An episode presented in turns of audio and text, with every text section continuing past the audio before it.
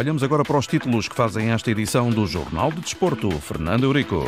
Benfica proibido de perder em Aroca, uma derrota esta noite e é o fim de linha na taça da Liga.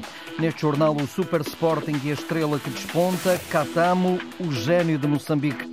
Evanilson sonha com o Screte, a seleção feminina no vai ao racha na Liga das Nações e as escolhas nacionais para o Europeu de Judo. Jornal do Desporto, a edição é de Fernando Eurico.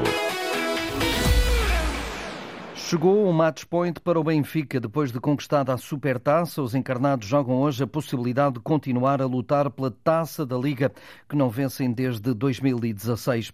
Uma vitória ou um empate empurram a decisão para a luz quando receberem o Aves da Segunda Liga, mas a derrota esta noite na Serra da Freita e bye-bye à competição. É que na jornada inaugural o Aroca venceu nas Aves e está bem posicionado para repetir a presença na Final Four de Leiria pela segunda vez consecutiva consecutiva. Daí que este jogo seja muito, muito importante para a equipa de Roger Schmidt, no sentido de inverter a tendência atual. Diz na Antena 1 Nuno Coelho, médio que esteve três épocas contratualmente ligado ao Benfica. O Benfica não tem estado feliz na Liga dos Campeões, no campeonato um pouco irregular e a taça da Liga, neste caso, pode servir para pelo menos, com, com caso consiga ganhar, depois tenha o jogo em casa para, para fechar o apuramento, pode servir ali quase como o primeiro objetivo alcançado, que é ir à fase final da, da taça da Liga. Por isso eu acho que é realmente um jogo muito importante, vai apanhar um Arouca que não está a fazer também um início de época muito bom uh, apesar de ter uma excelente equipa. Por isso eu acho que vai ser um jogo uh, difícil para as duas equipas e que ambas vão querer ganhar, certamente.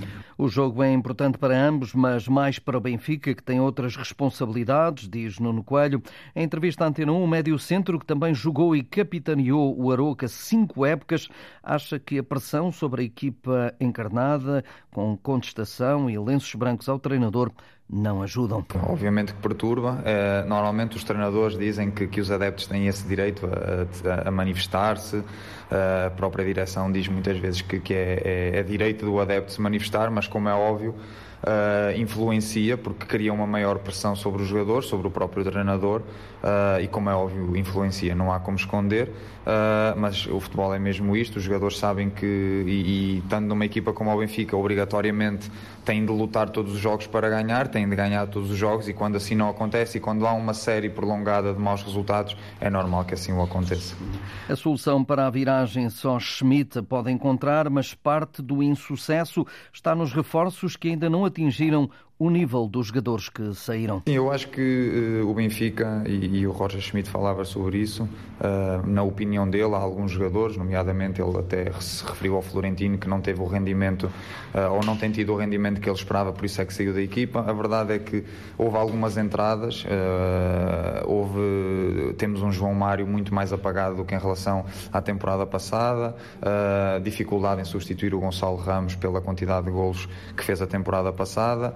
Uh, ou seja, há aqui uma série de condicionantes que o próprio Grimaldo, que era um jogador importantíssimo na, na manobra ofensiva, uh, principalmente do Benfica, e entrar nos jogadores com qualidade. A verdade é que ainda não estão a conseguir uh, substituir os, que, os que saíram da mesma maneira e depois lá está, quando os resultados acabam por não acontecer, fica mais difícil, é muito mais fácil trabalhar sobre as vitórias do que, do que sobre os maus resultados e eu acho que essencialmente tem sido essa a grande, a grande dificuldade do Benfica, a substituição desses jogadores fulcrais da temporada passada e os que chegaram ainda não conseguiram uh, ter o nível que esses que saíram uh, tinham e por isso é difícil entender este Benfica. Como dizemos muitas vezes, o futebol é, é, complicado muitas das vezes perceber, numa época em que até há um investimento maior uh, do que na temporada passada, uma época em que o treinador já tem uh, as, suas, as suas bases, a sua ideia, muitos dos jogadores transitaram também da temporada passada, difícil, difícil justificar ou perceber o que, é que, o que é que está a acontecer. A verdade é que o Benfica nem de perto nem de longe está a fazer a época que fez o ano passado, com as dinâmicas, com os golos que tem, uh, uma má prestação também na Liga dos Campeões, isto tudo depois começa a pesar, derrota após derrota, maus resultados, e é muitas das vezes difícil sair depois destas, destas fases. Vamos ver se conseguem reagir, se conseguem até ainda à paragem, ou à paragem, ou até ao mercado de inverno voltar ao nível da temporada passada, mas é um Benfica completamente diferente daquele que vimos na, na época passada. O Aroca tem aqui uma enorme janela de oportunidade, mesmo também já tendo conhecido melhores tempos. Muitas das vezes esta taça da Liga é, às vezes, um pouco, digo eu, talvez desvalorizada. Acho que neste momento, na fase em que o Aroca está, até porque se ganha, qualifica-se automaticamente e como a temporada passada para, para a fase final da competição. O Benfica, por outro lado, como equipa grande e não está a ter bons resultados, tem obrigatoriamente de ganhar para depois poder em casa eh, fechar esse, esse apuramento. Por isso é um jogo claramente uh, de grande importância para as duas equipas, essencialmente pelas fases negativas que, que estão a viver. Nuno Coelho, que uh, representou Benfica e Aroca na carreira, este ex-jogador de Encarnados e também de Aroquenses, na divisão deste jogo da Taça da Liga, marcado para as 20 e 15 com a arbitragem de Helder Carvalho, da Associação de Futebol de Santarém, vai ter relato aqui na Rádio Pública de Paulo Sérgio. Ponto de situação nesta altura na Taça da Liga, Grupo B, onde está Benfica, Aroca e Aves. O Aroca lidera com três pontos, resultantes do triunfo na Vila das Aves. Hoje o Aroca Benfica. Se a equipa de Daniel Ramos bater uh, o Benfica, apura-se pela segunda vez consecutiva para as meias finais. No grupo A, o Casa Pia lidera com três pontos. Venceu na primeira jornada o Nacional da Madeira. Amanhã há o Braga Casa Pia. Os Gansos, se vencerem na Pedreira, passam pela primeira vez à Final Four. No grupo C, Farense também na frente com três pontos sobre a vitória diante do Tondela. Depois de amanhã o Sporting recebe o Farense e os Algarvios com novo triunfo fazem também estreia na final a 4 em Leiria. Por fim, o grupo D, o Estoril já ganhou em Matosinhos ao Leixões. No dia 6 de dezembro, os Canarinhos recebem os Dragões e, caso triunfem, também avançam na competição que foi ganha precisamente o ano passado pelo Futebol Clube do Porto na cidade do Lis. O campeonato esse mostra um leão de Juba eriçada. Depois da vitória no Bessa por 2-0, o Sporting olha para cima e não vê ninguém, mas quando coloca os olhos para baixo, vê Porto e Sporting à distância de três pontos. Se o gol de Pedro Gonçalves foi soberbo, Jenny Catamo, jovem moçambicano, começa a ganhar pontos na equipa de Ruben Amorim ao voltar a marcar. Foi tudo uma questão de adaptação rápida à vontade do treinador, sublinha o antigo lateral leonino Paito. Ele adaptou-se adaptou rapidamente ao estilo do Ruben Amorim. É verdade que não é uma posição que, que não estamos habituados a ver a jogar, mas eh, tem, tem funcionado e o Ruben Amorim sabe muito bem explorar aquilo que são as capacidades, as capacidades deles. E o mais importante, o mais importante é que ele tem ajudado, tem ajudado a equipa. Nós temos, às vezes, ficamos surpresos quando a gente vê de facto lateral de extremo direito, mais um bocadinho mais recuado, mas na verdade ele tem, tem demonstrado maturidade suficiente, ele interpreta bem aquilo que o Mister, Mister pede e eu acho que nós temos que ficar orgulhosos porque já se viu que ele é um jogador, um jogador inteligente e está a ser muito útil ao Sporting.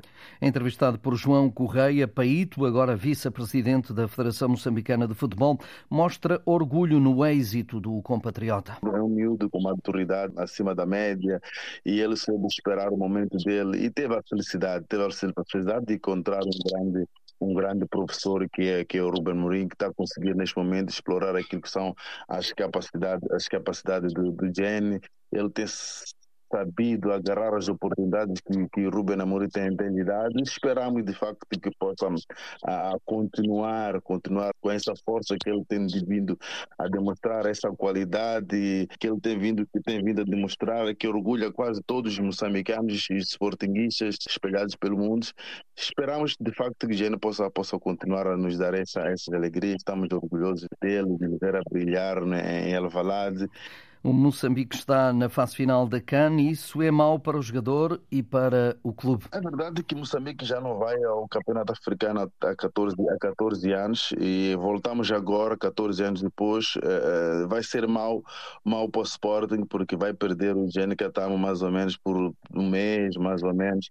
Mas vai ser bom para, para Moçambique. É uma geração de, de, de bons jogadores uh, que, nós, que nós temos agora conseguimos essa qualificação com todo com todo o mérito. A expectativa, de facto, é enorme, porque temos, temos um, bom, um bom leque de, de, jogadores a atuarem, atuarem fora e aquilo que nós esperamos, de facto, é que possamos fazer uh, o melhor cane que Moçambique alguma vez já fez No Campeonato Português, o Sporting está bem, chega ao derby com o Benfica bem posicionado, mas Paito diz que ainda não é hora para abrir champanhe. Com muita satisfação que eu vejo o Sporting neste momento a liderar o, o, campeonato, mas é verdade que ainda falta, falta muito campeonato pela frente. É sempre bom estar em primeiro lugar, mas ainda é cedo para poder abrir, abrir champanhe, mas agora tem que pensar sempre jogo a jogo e acredito que se o Sporting continuar assim, vai praticar um bom futebol, tem uma equipa coesa, um treinador extremamente inteligente, conhece bem a, os jogadores que tem, os jogadores vão jogar a imagem de fato do, do seu treinador.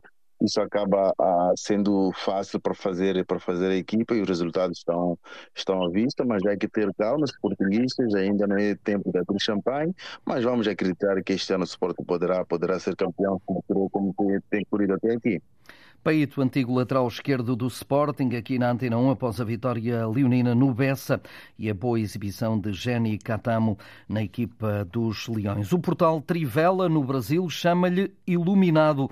Evan Nilsson, avançado do Futebol Clube do Porto, encantou o país de origem com os três golos ao Antuérpia na Liga dos Campeões e em declarações exclusivas lá para o outro lado do Atlântico, Evan Nilsson diz que foi no Fluminense que aprendeu muita coisa, mas no Futebol Clube do Porto conseguiu juntar técnica, estilo de jogo com intensidade. E essa reforça é a diferença entre o futebol brasileiro e europeu. Evan Nilsson refere ainda que quer continuar a evoluir, até porque tem o sonho de jogar pelo Screte. Crê mesmo que, continuando como está, vai aparecer a chance de jogar pela seleção do Brasil. Já faltou mais lá para o início de maio. O Gil Vicente de Barcelos chega ao centenário, 100 anos de vida que merecem um novo hino, já ensaiado e tocado em pleno estádio. A música entra no ouvido, tem ritmo e muitas palavras doces.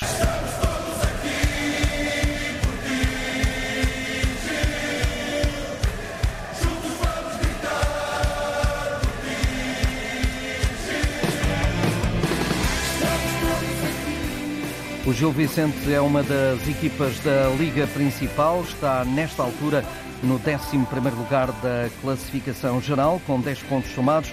Fundado a 3 de maio de 1924, começa assim a celebração dos 100 anos com este novo hino musical.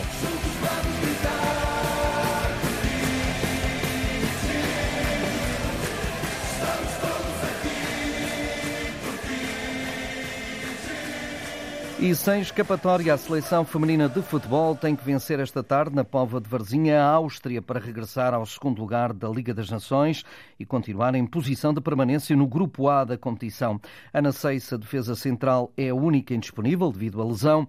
Francisco Neto, o selecionador, só tem um resultado em mente nesta nova prova do futebol feminino. Temos é que pontuar, fazer, trazer os, e deixar uh, aqui os três pontos uh, na pova uh, e depois ficar com eles e depois conseguir preparar da melhor forma novembro para mais uma dupla jornada de alta exigência. A prova é curta e a regularidade fundamental. Uh, esta competição tem, tem muito isto. Nós sabemos que é uma competição muito curta, sabemos que é uma competição onde o risco de, onde a margem para erro é, é, muito diminuta. Também sabemos e temos a humildade de reconhecer que somos a equipa de pote 4, mas a verdade é que também que dentro de campo Uh, independentemente, e já jogámos com os três adversários e houve momentos em que, que nós fomos uh, superiores a qualquer um dos adversários, mas também houve momentos em que não fomos superiores. Uh, temos que ser superiores mais tempo e durante com mais consistência. É isso que queremos. Portugal, Áustria, às 18 e 15 no estádio do Varzim. Pode contar aqui na Antena 1 com informações e reportagem do jornalista Ricardo Pinheiro. Depois do Mundial 2030, em seis países, o de 2034 é a solo. A Arábia Saudita é candidata única a acolher o evento depois da Austrália ter anunciado o abandono da candidatura. Investigamos a possibilidade de apresentar uma candidatura para acolher o Campeonato do Mundo FIFA, mas depois de considerar todos os fatores, decidimos não o fazer para a competição de 2034, escreveu a Federação de Futebol de, da Austrália em comunicado. Depois de anunciar que estava em conversações com a Austrália sobre uma candidatura conjunta para acolher o Mundial, a Federação Indonésia de Futebol apoiou finalmente há 10 dias a Arábia Saudita, que já era oficialmente apoiada pela Confederação Asiática de Futebol. A data limite para a apresentação das candidaturas foi fixada pela FIFA até ao dia de hoje.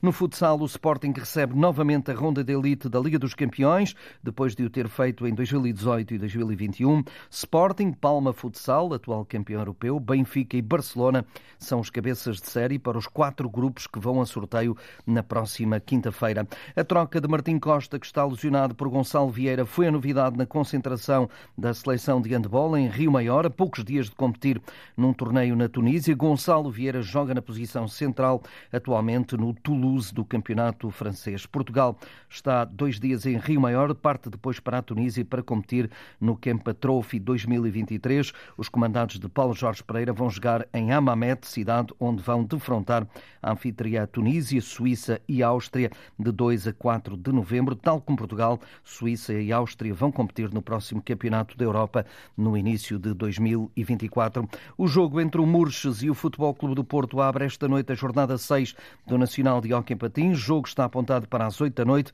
e tem sucessão amanhã com os jogos Sporting Valongo, Oliveirense Benfica, Turquel Hockey de Braga, o Ribadave Hockey de Barcelos, a 7 de novembro Carvalhos Famalicense e no dia 15 o Juventude Passense frente ao Sporting Tomar. A equipa da cidade dos Templários está a liderar a competição. E na máxima força, a Seleção Nacional de Judo leva os melhores judocas ao Europeu de Montpellier já este fim de semana. Na convocatória, a Federação apresenta sete judocas que estão elegíveis para os Jogos Olímpicos de Paris. Rochelle Nunes, Catarina Costa, Patrícia Sampaio, Jorge Fonseca, Telma Monteiro, Bárbara Timo e João Fernando.